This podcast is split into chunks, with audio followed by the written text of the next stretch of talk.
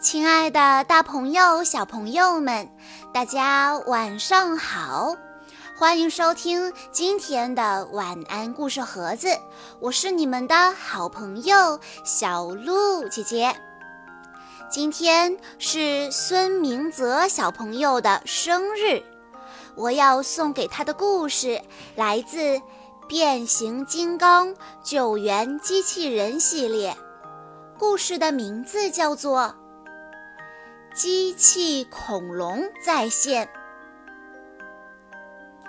一个大雾天，科迪和汽车人站在街上，视线都被白茫茫的水汽挡住了。科迪接到了一个救援电话，有人说实验室那儿出现了恐龙。科迪怀疑报警的人看花了眼，但还是打开了定位仪。下一刻，他的脸色就变了，因为弗朗基就站在实验室前，他的身后站着一只危险的机器恐龙。救援机器人立刻赶到现场，将机器恐龙团团包围。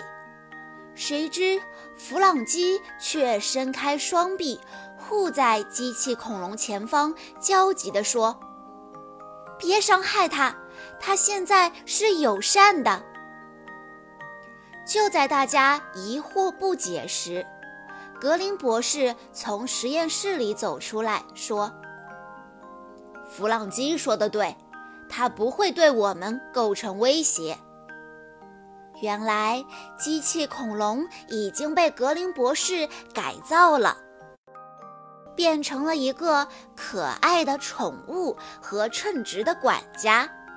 它现在的名字叫做特雷斯，可以随着音乐跳滑稽的舞蹈。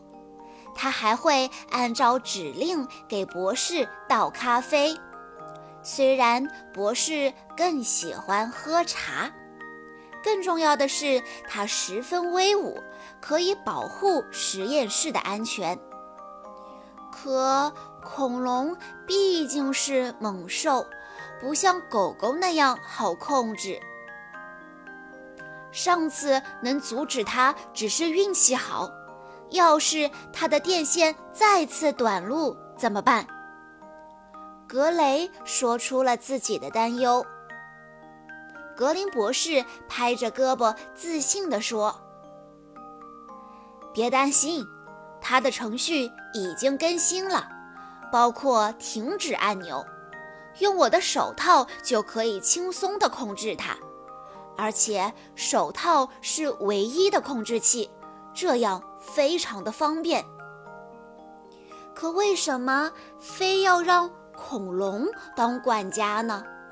大家都很好奇，格林博士说：“因为最近总有人鬼鬼祟祟的来实验室。”接着，弗朗基拿出了一个印着奇怪标志的纳米罐子，说：“这就是那个神秘人遗落的。”科迪说：“哎，我在鲨鱼潜艇上看到过这个标志。”警长推测道：“所以，纳米虫和鲨鱼潜艇可能是被同一个人蓄意操纵的。”格林博士说：“我猜这个神秘人还试图通过终端机侵入施救岛的中央系统。现在，特雷斯帮忙看守实验室，他每天会进来两次。”检查有没有可疑分子侵入系统。格林博士的话引起了大家的担忧：一旦有神秘人连上这台终端机，就能够控制整个城市了。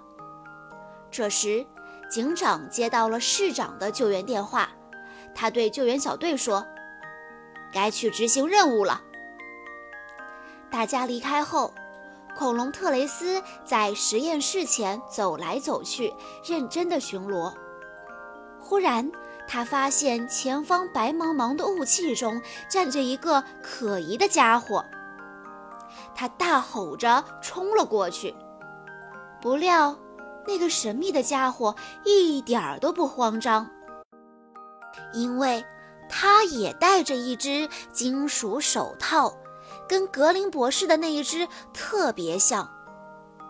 神秘人按了按手套上的按钮。便使恐龙乖乖地停了下来。接着，他打开恐龙屁股上的操纵盖，把病毒植入了恐龙的系统里。特雷斯，该扫描终端机了。实验室那边传来了弗朗基的声音。神秘人听到之后，赶紧偷偷离开了。特雷斯回到实验室。在终端机上扫描一通后，汇报道：“防火墙破损，特雷斯侦测到病毒，威胁等级最高。”格林博士和弗朗基大吃一惊，立刻通知救援小队。既然主机被感染了，只能通过我的平板电脑来扫毒了。格林博士一边启动扫描程序，一边查找病毒的来源。特雷斯十一分钟之前刚刚扫描过，而病毒感染的时间是十分钟前，也就是说，入侵者通过特雷斯翻过防火墙，植入了病毒。聪明的格林博士很快就找到了答案，可他光顾着思考。却没有注意到一旁的特雷斯正张着大嘴，准备朝主人发动攻击。更糟糕的是，恐龙现在已经不受手套的控制了。救援小队这边也忙得团团转，全息信号灯遇到了故障，胡乱指路，油罐车差点儿撞上了行人。报纸贩卖机追着一个小孩儿，朝他不停地丢报纸。垃圾车把垃圾都堆在了市政厅的大门口，市长正要发火，却发现火灾报警器响了，接着水哗哗哗地从灭火设备里喷了出来。更恐怖的是，一台割草机失控地朝科迪直冲过来，锋利的齿轮飞速转动着，眼看就要把它割成碎片了。幸好巨石和追踪反应快，及时抓住了割草机，关闭了它。科迪从草地上爬起来。发现才一会儿功夫，就已经收到了几百通求助电话。格雷焦急地问警长：“我们要从哪儿开始呢？”市政厅传来了急促的火警报警声。热浪和凯德立刻赶去救援，其他人也在警长的指挥下朝各处出发了。但市政厅并没有发生火灾。只是大门被垃圾堵住，市长被困住了。热浪丢开垃圾，拉开了大门。刹那间，水流涌了出来。成功脱险的市长狼狈极了。当他得知这场灾难都是因为有病毒侵入格林博士的终端机时，他生气地嚷嚷道：“格林博士玩忽职守！”为什么我一点都不惊讶呢？把责任都怪到格林博士身上，这不公平。格林博士现在的处境也糟糕透了。面对失控的危险恐龙，他一边修复系统，一边带着弗朗基小心地东躲西藏。眼看平板电脑即将完成扫毒任务。却被恐龙用大尾巴甩到了地上，平板电脑与终端机断开了连接，扫毒任务被中断了。弗朗基真是好样的，他冲上前去，一次次地躲过恐龙的攻击，有惊无险地捡起平板电脑，再次连上了终端。格林博士对女儿说：“干得漂亮。”不过，恐龙现在仍然处于失控状态，导致格林博士和弗朗基无法接听科迪的电话。这时，科迪和达尼正乘着直升机在施救岛上空盘旋。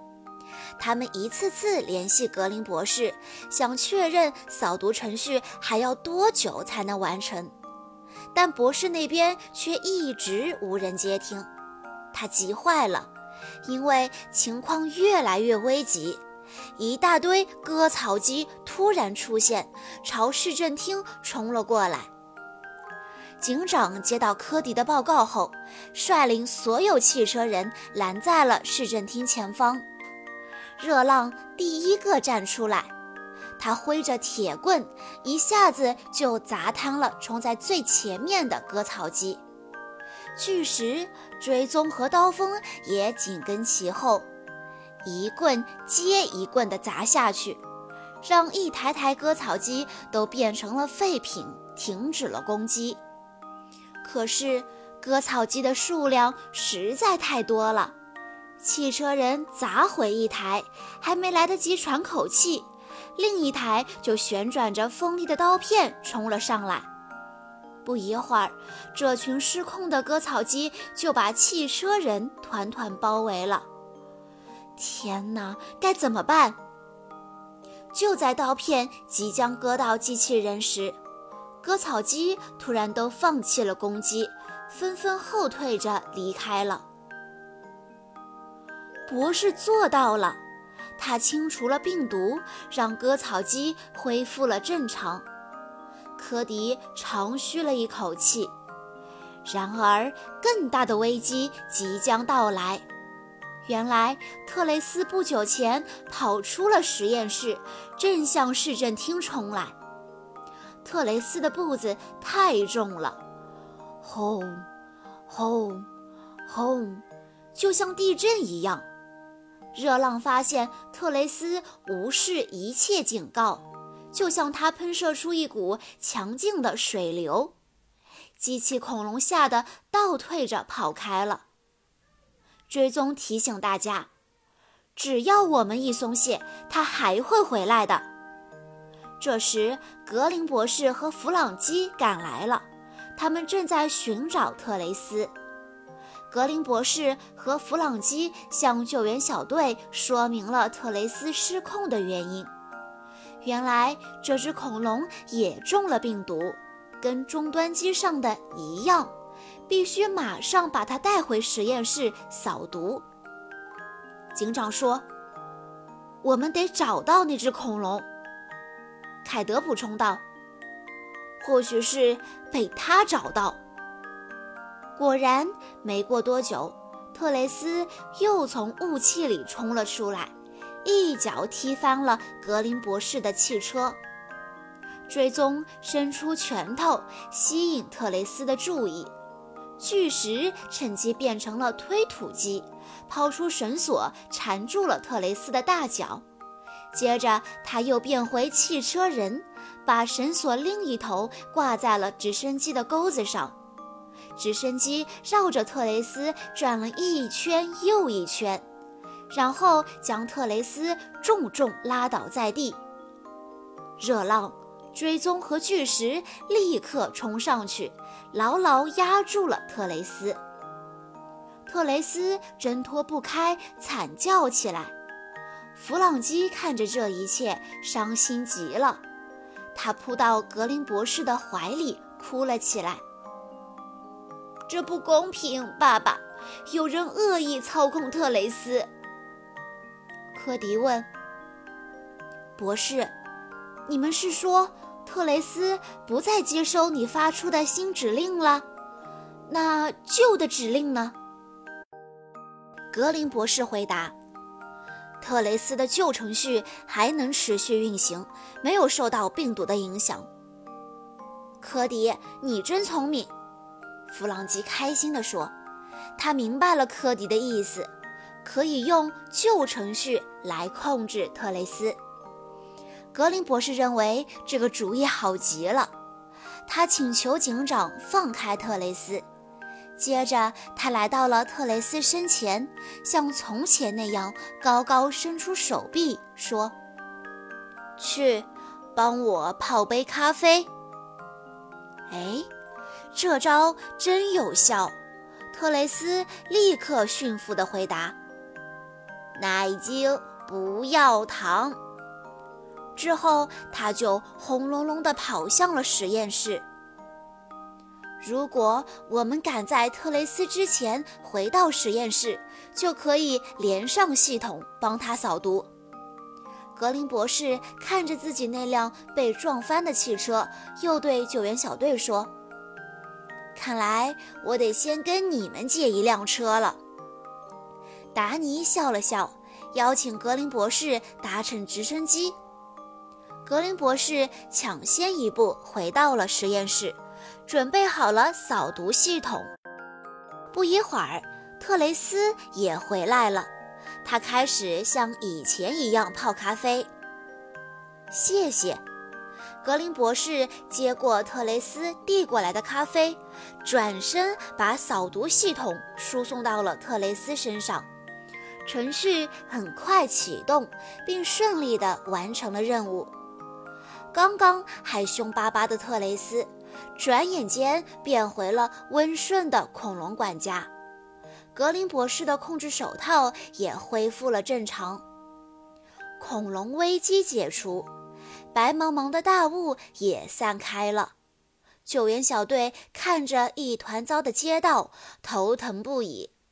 看来他们得花大功夫才能把一切恢复正常了。凯德打趣道：“这乱糟糟的街道让我想起了科迪的卧室了。”他的话把大家都逗笑了。格林博士却笑不出来。从市长办公室出来以后，他垂头丧气地对救援小队说：“我不再是施救岛的首席科学家了，我被革职了。”啊？什么？你开玩笑吧？这不可能！大家都不相信自己的耳朵。市长这么做太不公平了。救援小队光顾着为格林博士打抱不平，谁也没注意到一个神秘人正鬼鬼祟祟地躲在墙角偷听大家的谈话。这个家伙正是给特雷斯植入病毒的那个人。他离开时遗落了一张图片，上面的标志在鲨鱼潜艇和纳米虫罐子上也出现过。这个神秘人究竟是谁呢？小朋友们，在今天的故事当中出现了好多好多的困难，但是救援机器人和科迪、弗朗基、格林博士他们从来都没有放弃。当困难来临时，他们迎难而上，他们的勇敢、坚强、不放弃。值得我们所有人学习。以上就是今天的全部故事内容了。在故事的最后，孙明泽小朋友的爸爸妈妈想对他说：“亲爱的团团，今天是你六岁的生日，爸爸妈妈祝你生日快乐，天天健康开心，团团宝贝。”再过半年，你就要背起书包，成为一名小学生了。爸爸妈妈希望你能有更多的勇气去面对新的挑战，学习到更多的知识，成为一个正直、勇敢、善良、努力的男子汉。你要记住，无论遇到什么困难，都不要轻易放弃。爸爸妈妈会永远陪着你，你永远是我们最爱的宝贝。小鹿姐姐在这里也要祝孙明泽小朋友生日快乐。好啦，今天的故事到这里就结束了，感谢大家的收听。更多好听的故事，欢迎大家关注微信公众账号“晚安故事盒子”。在公众号回复“变形金刚”，就可以收到小鹿姐姐讲过的其他变形金刚的故事了。我们下一期再见喽！